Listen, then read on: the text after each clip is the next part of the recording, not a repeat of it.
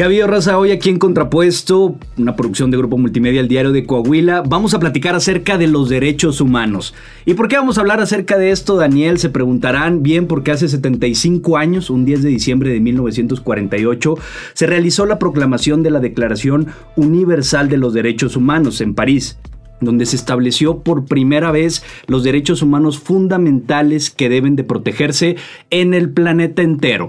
Pero para poder ahondar en el tema, para podernos sumergir sabroso, el día de hoy nos acompaña una gran amiga y gran profesional que es especialista en la materia. Mi querida Andrea Delgado, como un breve currículum, es licenciada en Derecho por la Facultad de Jurisprudencia de la Universidad Autónoma de Coahuila, especialista en Género y Derechos Humanos por la Academia Interamericana de Derechos Humanos, maestra en Estudios Avanzados de Derechos Humanos con acentuación en Garantías Constitucionales, también por la Academia Interamericana, secretaria técnica de la Comisión de Gobernación, Puntos Constitucionales y Justicia del Congreso Coahuilense, investigadora, activista, emprendedora, conferencista y hasta barrilera, mi querida Andrea.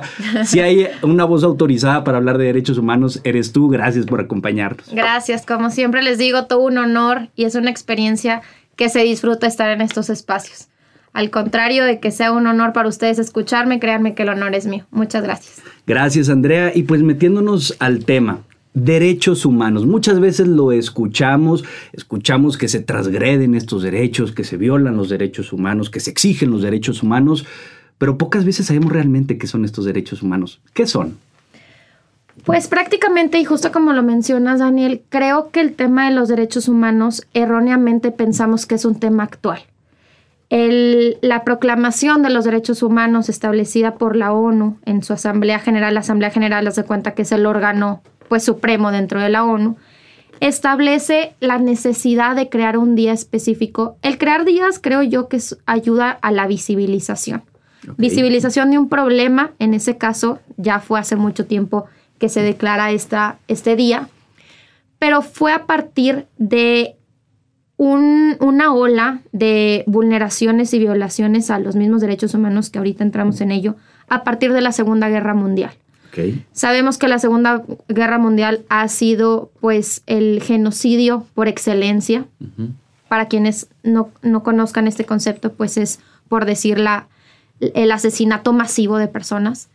Este, y es a partir de esta, de esta realidad, de ese momento, en que el organismo o la institución por excelencia en el tema de derechos humanos dice que tenemos que hacer algo, ¿no?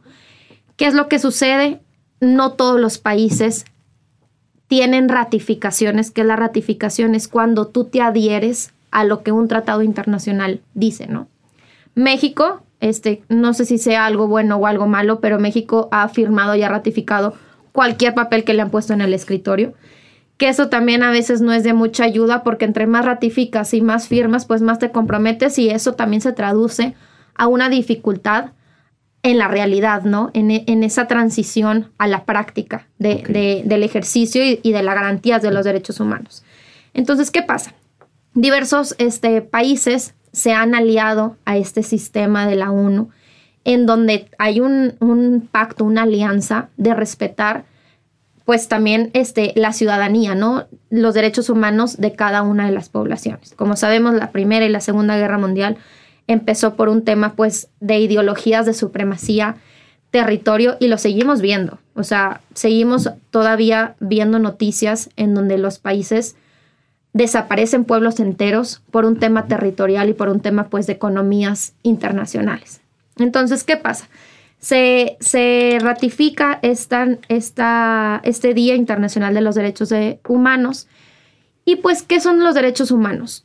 Es esa, es las herramientas o esos, dicen que cuando hablas de un concepto no puedes utilizar el mismo concepto en él. Entonces no pudiera decir son los derechos porque pues per se el concepto es derechos humanos, pero son todas esas, por ejemplo, garantías o son esas herramientas que toda persona tiene por el simple hecho de haber nacido. Ok. Que es por decir, entre los derechos humanos hay principios que se deben de garantizar, que es el principio de universalidad. ¿Qué es el principio de universalidad? Que cualquier persona en el mundo tenemos esa garantía de poder acceder a esas herramientas o a, esas, a esos principios, ¿no? Que es un derecho humano simplemente la, esa oportunidad de yo poder ejercer mis, mis atribuciones, mis, como les digo, no quiero repetir el mismo eh, concepto de derecho, pero todas esas herramientas, atribuciones, que ojo, hay dos vertientes. No es que el Estado te las garantice y por tanto yo las pueda ejercer. El Estado no está obligado, o, más bien, tú no tienes la necesidad de que el Estado te las reconozca para tú poderlas ejercitar. Eso, es, eso es también importante porque si nos enfocamos a los derechos humanos de países que no dan esta garantía o que no dan ese reconocimiento, pues es lo que pasa, esa atrocidad en la violación a los mismos derechos humanos que entonces la población no los puede ejercitar. ¿Y qué pasa cuando existen estas violaciones y estas atrocidades a los mismos? Pues existen mecanismos, instituciones de orden internacional a donde nosotros podemos acceder para, este, para pelear por esa garantía. Ok. Sí. Bueno, también es importante mencionarles que aunado a que esos derechos humanos deben de ser reconocidos, también el Estado tiene la obligación de protegérnoslos y de garantizarlos. Por ejemplo, hablando en un derecho humano a la educación, no es lo mismo que el Estado me diga, ah, sí, tú tienes derecho a la educación y no me lo garantice. Entonces el Estado, ¿cuál es su forma de, aparte de reconocerme el derecho humano a la educación, garantizármelo? ¿Cómo me lo garantiza? Creando esas, esos sistemas, esas herramientas para que yo pueda tener acceso a la educación creando, por ejemplo, hablando desde instituciones físicas, este, capacitando a maestros y maestras. Entonces, de esa manera, mi derecho humano no solamente es reconocido, sino también es garantizado. Es decir, es palpable. Es importante. Ok, está súper interesante todo esto, Andrea. Y primero en el tema del reconocimiento y después nos vamos a la, garantía, si te parece bien. Claro. Pero en cuanto al reconocimiento que mencionas, que no es necesario que un Estado te lo reconozca como tal, es decir, eh, no es necesario que el Estado mexicano diga, Daniel, tú tienes derecho a que se te respete la vida, pero o, a que no se te torture, por decirle de una manera. Pero si yo me encuentro con que me torturan, y con que se violentan estos derechos humanos, incluso si el Estado mexicano no tuviera esta, esta protección dentro de sus leyes, ¿a qué organismos o, qué sistemas de estos que nos mencionas podríamos acudir para pedir auxilio para que se garanticen estos derechos que todos tenemos, como lo mencionas, por el simple hecho de ser seres humanos? Claro, y qué bueno que lo comentas, Daniel, se me pasaba a mencionarlo. El hecho de que un Estado nos reconozca un derecho humano quiere decir que el derecho humano fue positivizado. ¿Qué es eso? El, positivismo es cuando se traduce al papel. Por ejemplo, si hablamos en la Constitución, el artículo primero, donde menciona todos los ciudadanos, chalala, deberán tener los derechos humanos reconocidos en esa Constitución y en los tratados internacionales que fueron ratificados por el Senado, lo que sea. El hecho de que la Constitución nos reconozca, por ejemplo, en el artículo 3, el, derecho a la educación, y así nos vamos, el 27 a la propiedad, etcétera, etcétera.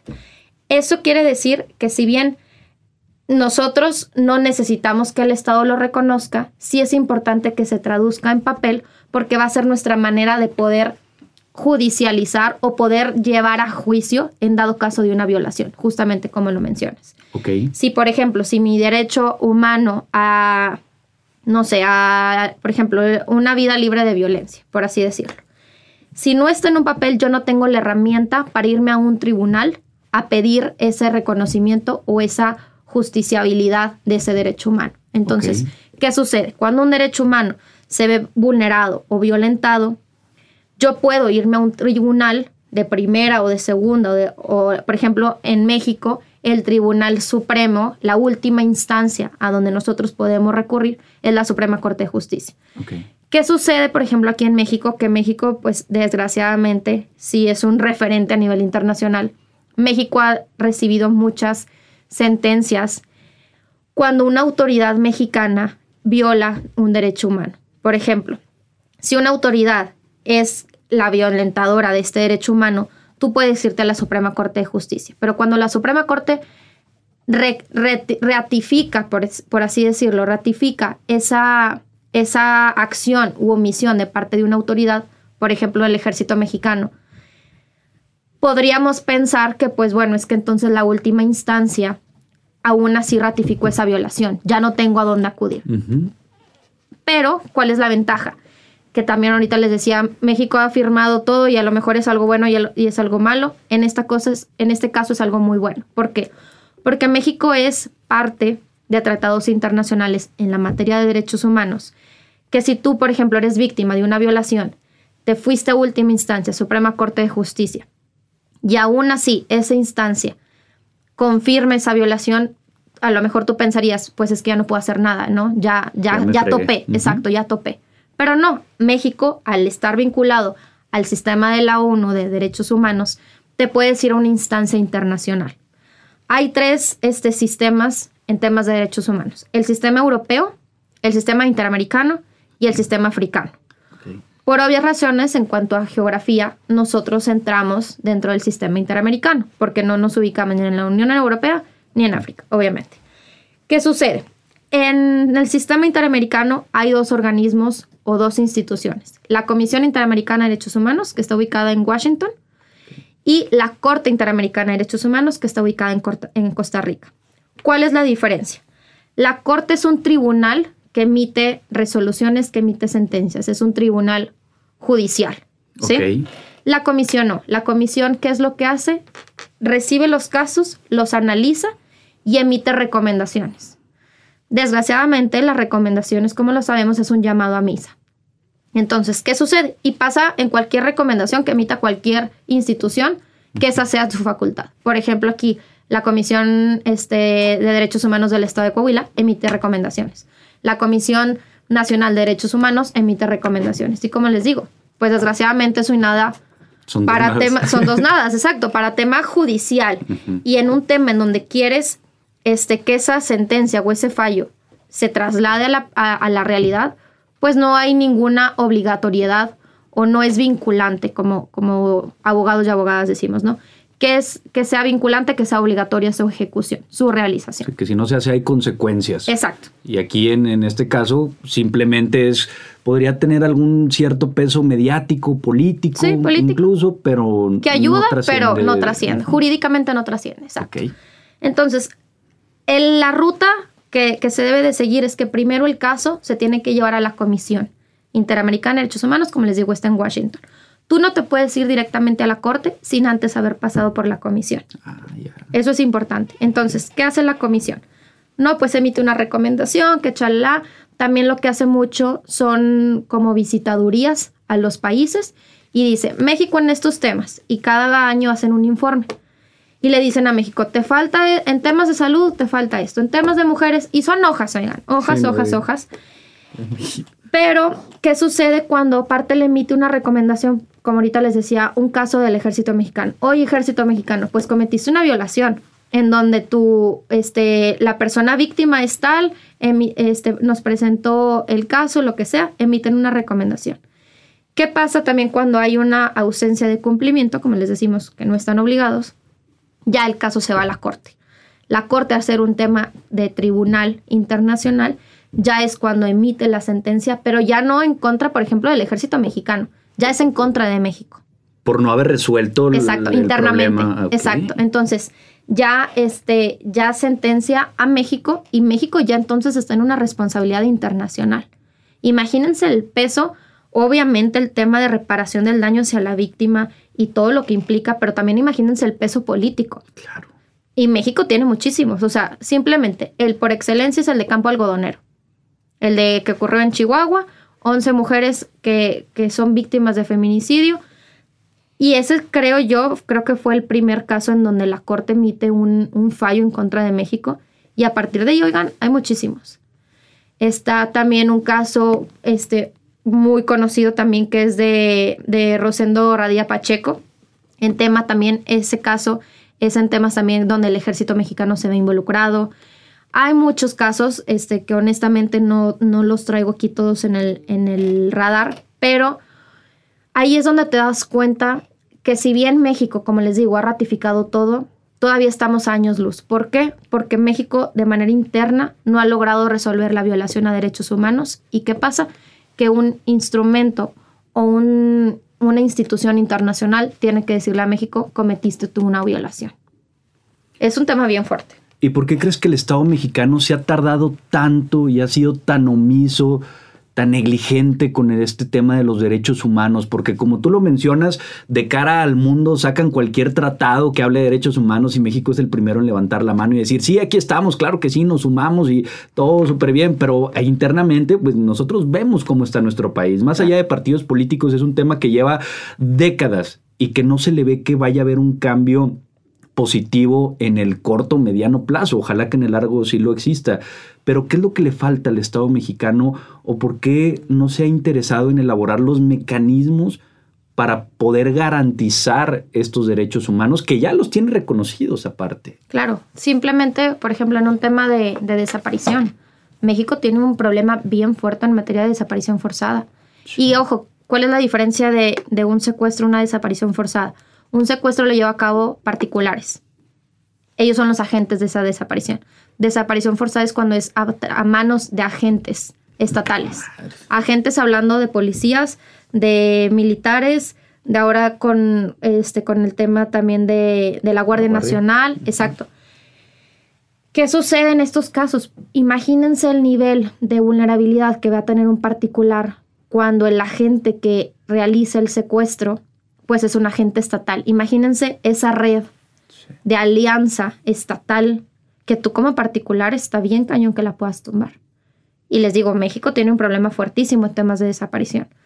Yo aunado a mi experiencia académica, también relacionado a lo mismo con mi experiencia perteneciente a colectivos, y ahora que estoy en el Congreso, en donde hemos, ahorita les platico, realizado consultas públicas, si quieren ahorita entramos en ese tema, este, he tenido esa convivencia con familiares y colectivos de personas desaparecidas.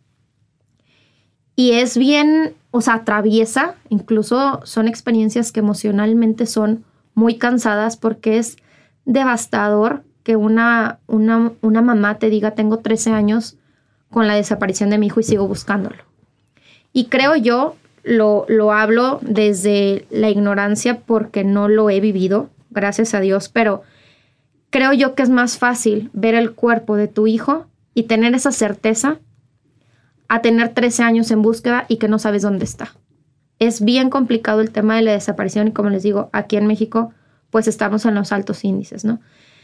¿Qué, ¿Qué, sucede? ¿Por qué no se ha llegado a una solución a pesar de que tenemos todas las firmas y todas las ratificaciones?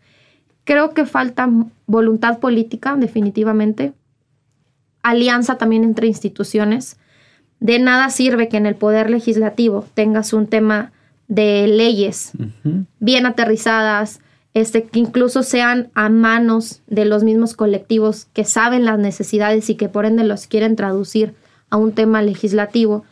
Si en el tema legislativo, les digo, lo tienes al 100, pero como hubo una violación a esa norma en materia de desaparición, te quieres judicializar el caso y ahí no procede.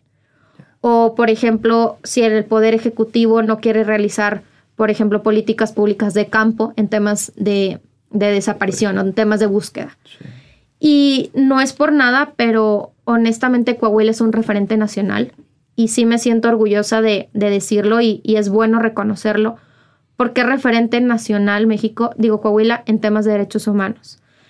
El año pasado tuvimos una reforma constitucional en materia de derechos humanos, la expedición de cuatro cartas, en donde se da un reconocimiento a muchos grupos en situación de vulnerabilidad que previo a esta reforma no eran ni siquiera reconocidos. Y como les digo, es importante ese reconocimiento para poder, este, para poder, pues, exigir ese reconocimiento, ¿no? Para poder exigir esa garantía. Si no viene en el papel, pues todavía más difícil llevarlo a la práctica. También Coahuila, por ejemplo, es referente en tema de búsqueda. Este, aquí, por ejemplo, está el Centro Regional de Identificación Humana, que es el único centro en todo México con esa eh, capacidad en temas de recursos humanos, en temas de infraestructura, que bueno, ha sido una buena iniciativa y una buena respuesta de parte de quienes han estado gobernándonos. Y creo yo que, como les digo, es bien importante la voluntad política porque de ahí va a depender todo. Estos temas tan grandes ya no son problemáticas que se quedan en los hogares. Por ejemplo, una violencia familiar, que eso es dentro del hogar, que el Estado difícilmente puede entrar. Pero cuando hablamos de problemáticas tan grandes, como les digo, desaparición forzada, este, eh, temas, por ejemplo, también pueblos y comunidades indígenas que también sufren muchísima violación a derechos humanos. O sea, que ya son, como les dicen, este, atrocidades o violaciones extremas a derechos humanos. Ya no es un tema, como les digo, de la esfera privada de los hogares. Entonces, si no hay una voluntad política, que aparte haya una sinergia de esas instituciones, de lo legislativo, lo judicial y lo, ejecutivo, difícilmente vamos a poder llegar a un cambio qué pasa o, qué está ahora pues en nuestras manos, poder elegir esas personas que nos gobiernen con esta visión y con esta lucha de derechos humanos, porque como les digo, no es un tema actual, pero sí creo que es un tema que recientemente las autoridades lo han traído como una agenda este, política entre su agenda, este, pues sí, de, de día a día, ¿no? Claro, porque hemos visto casos terroríficos, André, en donde aparte de la desaparición que existe, que es abrumante en varios estados de, nuestro país, las autoridades estatales y federales muchas veces son indiferentes pero de una manera brutal, o sea, en donde ni siquiera les dan seguridad para que ellas mismas, las madres y los padres, busquen a su gente. O sea, cuando ellos los deberían de buscar, para empezar, ellos deberían de garantizar que no desaparecieran.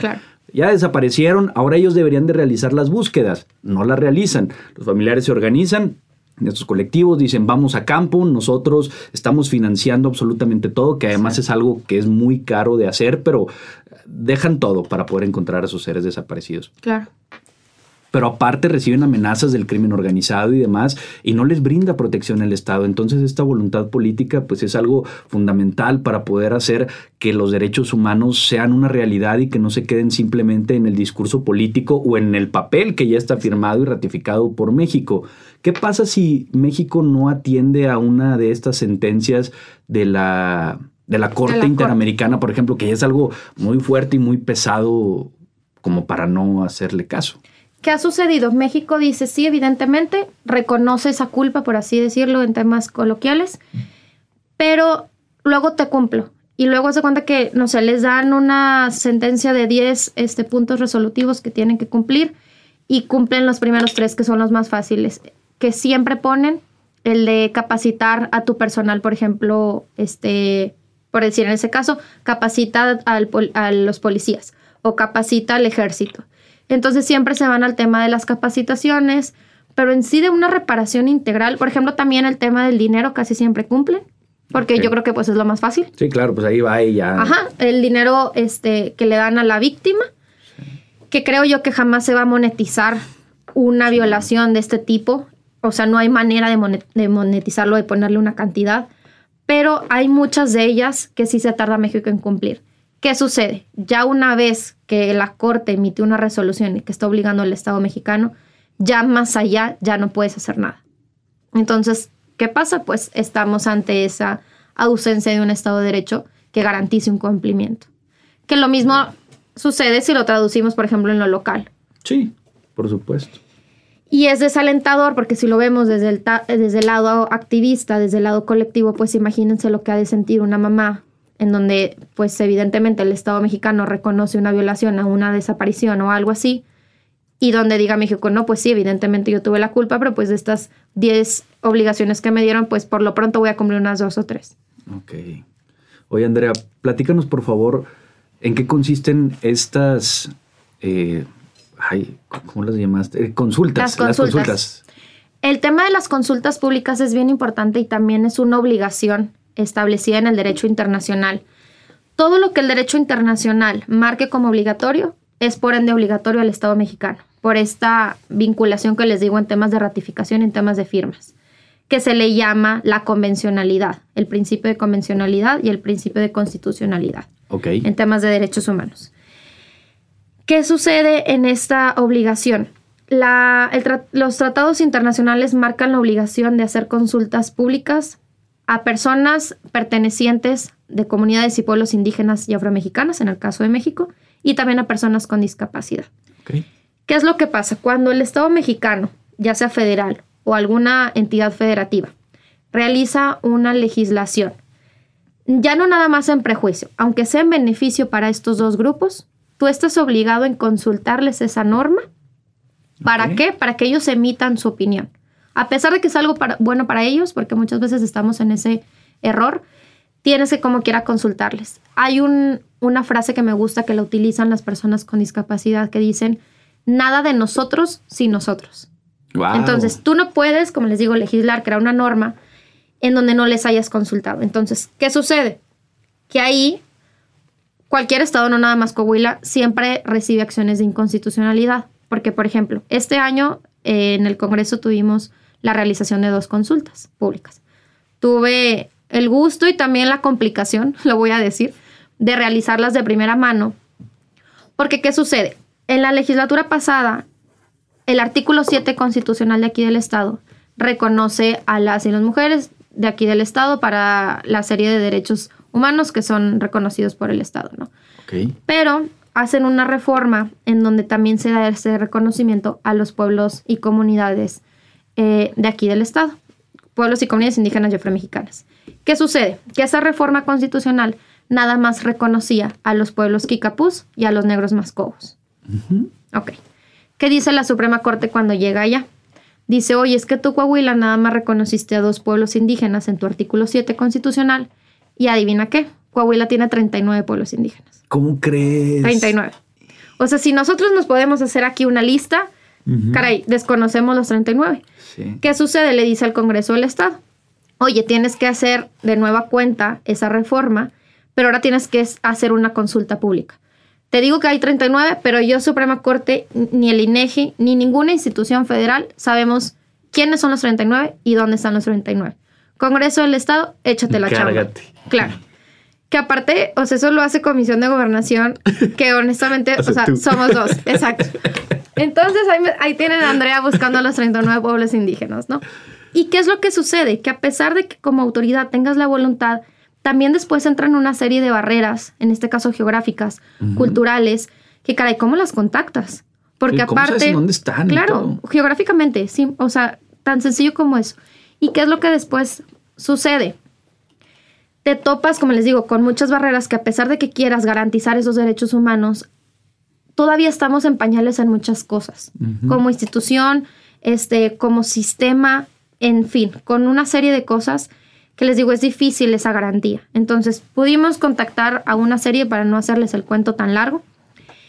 Y bueno, ya hicimos la reforma y demás, pero para que esta consulta pública sea válida ante el Tratado Internacional y ante incluso la Suprema Corte y que no tumen esta reforma legislativa, tú tienes que garantizar una serie de principios, entre ellas que debe ser previa, o sea, previa a la reforma, que aparte debe ser culturalmente adecuada, si estamos hablando de pueblos y comunidades indígenas y afromexicanas, el principio culturalmente adecuado se va a ver vulnerado y violentado si la convocatoria se las mandas por WhatsApp. ¿Estás de acuerdo? O si no se las mandas en, en, en, el lenguaje de los pueblos y de las comunidades.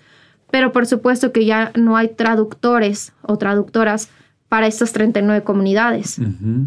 O por ejemplo, ve a pegar los cartelones de las convocatorias físicamente, pero también hay un tema de geográficamente en dónde están. Claro. Y lo mismo sucede también con las personas con discapacidad. Hay muchas discapacidades, este, discapacidad visual, auditiva, eh, motriz, mental, o sea, son incluso la discapacidad múltiple, que es la suma de todas estas. ¿Y qué es lo que sucede? ¿Por qué existe esta obligación? Porque son, son grupos y, son personas que enfrentan una serie de discriminaciones y ojo, no se dice personas vulnerables o grupos vulnerables, se dice grupo en situación de vulnerabilidad, porque per se no son vulnerables. Están en una situación de vulnerabilidad porque el entorno social, cultural y cualquier esfera que lo queramos llamar les convierte en vulnerables. Per se no lo son. ¿Qué pasa? están en esa situación de vulnerabilidad porque no tienen las garantías y las herramientas para tener ese desarrollo de derechos humanos al igual que una persona que no tiene discapacidad. ¿Me explico? Por supuesto, es, una gran anotación porque muchas veces decimos, grupos vulnerables exacto. y lo que pasa es que la realidad no está adecuada para que se puedan desarrollar de una manera plena. Exacto. lo decíamos, una persona que tal vez está en silla de ruedas, sin únicamente hay escalones, que tal vez las personas que no tienen esta discapacidad lo pueden subir y pueden llegar sin ningún problema, pues a él se le va a dificultar y va a estar en esa situación de vulnerabilidad. si le pones una rampa que tenga el ángulo que es necesario para que él solito pueda ir, pues no va a tener esa, situación. que lo pone en vulnerabilidad. Exacto, justamente. Entonces, ¿qué dice el derecho internacional? Oye, pues es que tienes que hacer estos mecanismos, por ejemplo el de consulta, porque tú no estás en esa situación en donde vas a entender qué necesidades tienen estos grupos, ¿no? Entonces estamos obligados y qué son? Son acciones afirmativas, son, son escaloncitos que permiten que estas personas tengan acceso a los derechos humanos, porque como lo mencionábamos en un principio, el derecho humano es esa garantía que tienes por el derecho de ser persona. Entonces tienes que crear esas, esos escalones de ayuda para que todos podamos, este, todas las personas podamos vivirlos sin, sin ninguna barrera, ¿no? Entonces, como les digo, el derecho, los derechos humanos pues han estado por siempre. Qué bueno que ya actualmente y se ha ido incrementando esta visibilización social y también política. Entonces, creo yo que estamos en un, un buen momento, pero también es necesario que cambiemos ese chip porque también dentro de los grupos en situación de vulnerabilidad está también, por ejemplo, el tema de la comunidad LGBT, quienes pertenecen al grupo de la comunidad LGBT. Y siento que es un grupo en donde socialmente, culturalmente, incluso hasta religioso, me atrevería a decir, es un grupo que vive mucha discriminación. Y es imposible que una, una persona enfrente discriminación y violencias por un tema de orientación sexual, de preferencia sexual, de identidad sexual, de que cómo se viste y demás, solamente porque no le embona a un grupo o una sociedad con ciertos pues prejuicios, ¿no? Que al final de cuentas eso, son prejuicios. Se pueden añadir al reconocimiento de estos derechos con respecto a los que ya existían. Me explico, me voy a tratar de explicar de mejor manera. En 1948 dijeron, estos son los derechos humanos que todas las personas deben de tener y están aquí eh, reconocidos en esta declaración. Con el paso del tiempo se pueden ir añadiendo más de estos derechos, como el que acabas de mencionar, debido al contexto que tal vez antes no era visible y que ahorita ya se ve un poco más y dicen, caray, aquí hay algo que también se debe de atender. Se pueden seguir Sí, sin, duda. Este tema pues tiene que ir transitando según las necesidades y las realidades sociales. Como lo platicábamos en el podcast anterior que tuve el gran gusto de estar aquí, el tema del lenguaje tiene que irse adaptando según las necesidades y el contexto social. Lo mismo sucede.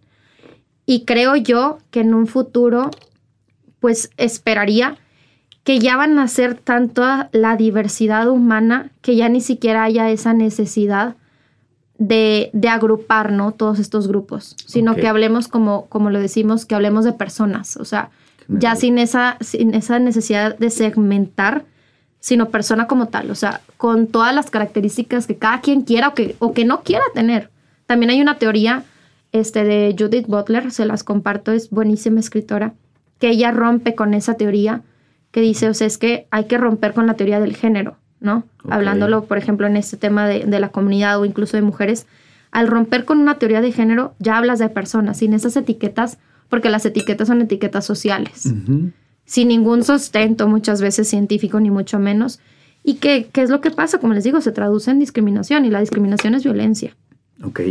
Oye, Andrea, y así como se pueden añadir derechos con el contexto mundial que estamos viendo ahorita, digo, algunas guerras por ahí que están pues medio tienen a la gente pensativa sobre lo que podría pasar. Y yéndonos a un ejemplo tal vez muy creativo, pero suponiendo que las cosas comiencen a salir mal, los países se comiencen a pelear, se termine esta armonía que pudiera llegar a existir en estos momentos y que ha perdurado durante varias décadas en el mundo entero con el reconocimiento de la ONU, de la Declaración Universal y demás, ¿ves como un posible escenario que países comenzaran a desistir de esta de la Declaración de Derechos Humanos y tener un retroceso, como en su momento eh, estaba la, otra filosofía que llevó a que en Alemania pasara todo lo que pasó y la Segunda Guerra y los genocidios. ¿Crees que pudiéramos volver a eso o está todo como lo suficientemente estructurado con las instituciones que ya nos mencionaban y todas las demás que existen como para aguantar un golpe de alguien que en alguna parte del mundo tuviera la loquera de decir, ¿sabes qué? Ya no se van a reconocer los derechos humanos y vamos a volver a ese terror que vivimos hace décadas. Uno de los principios dentro de los derechos humanos es el principio de no retroactividad. ¿Qué es ese principio? Ningún derecho humano puede ser arrebatado. Si tu Estado ya me lo reconociste, garantizaste y otorgaste, tú no puedes quitármelo, por así decirlo. Okay. Un ejemplo bien claro que lo tengo por los temas que, que abandero, simplemente el tema, por ejemplo, de Estados Unidos. En Estados Unidos el derecho al aborto era un derecho reconocido y garantizado por el Estado de Estados, vaya, por el país de Estados Unidos. ¿Qué sucede? Hace un año eliminan esa permisión, por así decirlo, del país. Y entonces, en Estados Unidos, ¿qué pasa? Que es un tema que siempre creo yo que causa mucha polémica. Estados Unidos comete muchas atrocidades en temas de derechos humanos. ¿Por qué? Porque no ratifica y no firma nada. ¿Pero por qué no ratifica y no firma nada? Porque no necesita hacerlo, porque es un país extremadamente fuerte en muchos temas económicos, de temas militancia, temas de, este, de equipamiento eh, de armas, de mil cosas, que no necesita esa aprobación o ese respaldo de otros países. Entonces Estados Unidos dice, yo no ocupo firmar nada. Lo mismo sucede con Rusia, por ejemplo. Y si los damos cuenta, son los países que constantemente están en guerra, no al ser un país victimario, por así decirlo. Digo víctima, al contrario, son quienes, quienes realizan estas guerras, ¿no? O sea, como la parte actora, por así decirlo. Entonces, a pesar de que los derechos humanos, les digo, no pueden ser retroactivos, también garantizando el principio pro persona, que siempre la interpretación a la garantía de un derecho humano es el la situación que mejor le convenga a una persona. Ese es el principio pro persona. Ok. Entonces, ¿pero qué sucede? A ver, el hecho de que hayan ratificado tratados internacionales en materia de derechos humanos y demás, no no es como que, bueno, ya me salgo del tratado o, siempre ya no voy a reafirmar la firma, por así decirlo, o ya no voy a, replicar o ya no quiero renovar X. ¿Qué sucede? Y creo yo que ayuda, que muchas veces es más importante la, la presión política, mediática y internacional. Claro. Que entonces muchos países aliados al tema de los derechos humanos y que son partícipes de esta lucha, dicen, bueno, entonces empiezo a cortarle apoyos o empiezo también, por ejemplo, un país que esté en guerra, Rusia, no sé. Eh, países aliados a Rusia en su primer momento y sabes qué, pues es que evidentemente estás cometiendo atrocidades a, violación y violaciones a derechos humanos, empiezan a retirar apoyos. Entonces, ¿qué es lo que es eso? Les digo, jurídicamente pues no sucede nada, pero hay veces, y lo comentábamos también antes, que lo mediático y lo político muchas veces tiene más peso. Entonces, pudiéramos irnos pues en ese sentido, no sé, yo es la respuesta que daría. Sí, no, y, completamente de acuerdo. Con estos bloqueos que pueden ser económicos, opresiones militares y demás, es como se puede llegar a que pues estas personas no progresen con esas ideas que pues ya vimos que pueden dañar muchísimo a todo el planeta. Andrea, ¿por qué conocer más acerca de los derechos humanos? ¿Por qué es importante que los ciudadanos que tal vez no son licenciados en derecho, que no se dedican a la materia, conozcan cuáles son estos derechos? Justo lo que lo acabas de decir, para conocer qué derechos, qué derechos humanos tenemos. Y pues creo yo que una desventaja sería el no saber qué derechos tenemos porque entonces no los podemos exigir. Y se escucha quizás fuerte porque pues es una exigencia, a lo mejor una exigencia socialmente nunca es permitida, porque desde, el primer momento se escucha fuerte, pero es la verdad. Creo que estamos en una situación social, histórica, cultural, que si nosotros no nos ponemos en ese papel de exigencia a un derecho humano que tengo por el simple hecho de ser persona, difícilmente una autoridad va a venir a tocarnos la puerta y decirnos, oye, es que fulanito particular o fulanito institución te violentó este derecho humano. Entonces, si nosotros no tenemos conciencia de qué derechos humanos tenemos y que aparte cuáles son mis herramientas o mis recursos judiciales, a dónde puedo acudir, ¿Cuáles son las primera instancia, segunda instancia? Mi última instancia fue la Suprema Corte. Bueno, la, la, Suprema Corte, el amparo que interpuse me lo resolvió también, este, tipo, confirmando la violación al derecho humano y pues yo me vi vulnerada, ¿no? Bueno, como última instancia no es la Suprema Corte, me puedo ir a la Comisión, me puedo ir a la Corte Interamericana. O sea, sí es bien importante que no pensemos, justamente como le dices, que no tenemos esa carrera de licenciatura o de abogacía o, cualquier licenciatura afín, es importante empaparnos del tema porque a final de cuentas, pues se escucha mal, pero los perjudicados vamos a ser nosotros. Entonces, si no tenemos estos conocimientos de cómo puedo exigir el respeto, el reconocimiento y la garantía de mis derechos humanos, ninguna autoridad va a venirme a poner encima de la mesa cuáles son cuáles son mis herramientas y cuáles son mis recursos y ahora qué instancia puedo irla a tocar. Porque estás tocando, estás, estás molestando, por así decirlo, y, lo digo entre comillas, estás molestando a la institución, pues que, que no le conviene, ¿no? Porque pues eres, eres un número más en las carpetas que hay que resolver. Entonces, pues estamos en una realidad que les digo, tienes que, que tener todo el conocimiento para poder ser un agente que pues exija ese respeto y esa garantía. Andrea, y para la gente que ya se está interesando en el tema de derechos humanos y que quisiera aprender más, digo, sabemos que es un tema sumamente profundo con lecturas que también están muy densas para, para poderla comprender. Ajá, porque es un tema muy, muy amplio y muy interesante también, pero existirán, has visto tú dentro de todas las investigaciones y maestrías y tal, eh, no sé, videos en YouTube o algún libro donde puedan comenzar alguna introducción tal vez de los derechos humanos para pues comenzar desde lo más básico y de ahí seguir? Hay unos cursos padrísimos este, que hace el Instituto de Investigaciones Jurídicas de la UNAM. Yo los sigo y, y se los comparto, hasta tengo las notificaciones prendidas en Instagram en donde le pones la flechita para que te llegue la notificación. Ah, fregón. Porque publican muchísimo, publican como cinco flyers al día. Y muchos de esos cursos que, imparte el Instituto de Investigaciones Jurídicas, porque aparte pues de la UNAM trae un prestigio muy fuerte de las instituciones pues más fuertes aquí en, nacionales. Y muchos de estos cursos justamente son así, cursos, curso para principiantes o curso para no, no licenciados en Derecho en materia de derechos humanos. O sea, así tal cual. Y son muchos cursos que aparte son gratuitos, son en línea, son varias prácticas aparte muy didácticas. También algo que ayuda mucho es esa metodología que tú haces los, los cursos o los Zooms, los vas, este, vaya, los vas tomando según tu, tu, ritmo. O sea, no es como que te tengas que conectar a clase todos los martes de tal hora porque está el maestro en Zoom. Son como auto, auto, autogestivos, algo así se llama. Sí, ok. Entonces también tienes esa facilidad de tomarlos en tus tiempos otra también cuenta que recomiendo mucho se llama Estudia Derechos Humanos en Twitter y en Instagram. Ella es una doctora que estuvo trabajando en la, en la Corte Interamericana de Derechos Humanos como por 30 años. Entonces ella se jubila.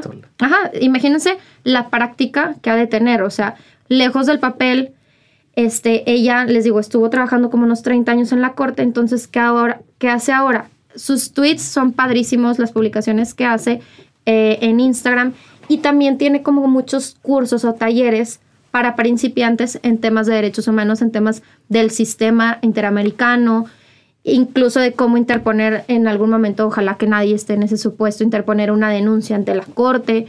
Bien práctico el tema. Y pues lecturas siempre obviamente ayuda, pero creo que esto ya más aterrizado en la práctica ayuda muchísimo.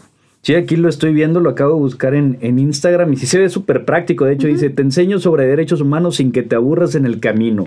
Tenemos cursos, videos y más. Y sí, digo, porque para los que tal vez no son amantes de este apasionante mundo del derecho y que se dedican a otras cosas, pueden decir, híjoles, que está aburridísimo. Pero qué padre que haya personas con tanta experiencia que lo puedan eh, enseñar de esta manera. Sí, y desde lo práctico, súper padre, exacto. Y siento que también desde, desde ese sentido muy práctico, muy didáctico, justo como mencionas, Daniel se nos quedan más las cosas. A que si te avientas un PDF de la doctrina del derecho de Ferreyoli, pues cuando se te queda, ¿no? Sí.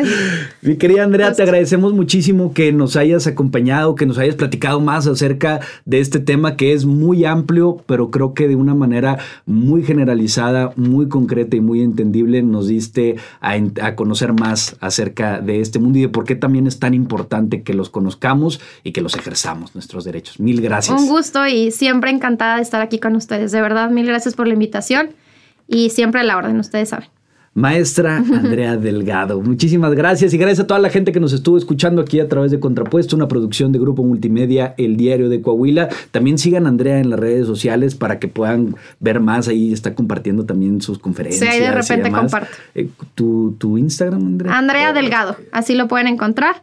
Este, y a veces obviamente comparto también eh, la típica foto personal, pero siempre estoy en, eh, con esa intención de también compartir cuestiones institucionales, didácticas, que nos ayuden a ser ese, ese agente social de cambio, ¿no? Estos temas de los derechos humanos son apasionantes y pues nos atraviesan a todas las personas. Eso es lo más importante, que sepamos que son temas que nos impactan de una u otra manera y que tenemos que conocer y tratar de ser estos agentes de cambio. Andrea, gente que nos están escuchando, mil gracias. Esto fue Contrapuesto, una producción de Grupo Multimedia, El Diario de Coahuila. Cuídense mucho, nos vemos, nos escuchamos en la próxima.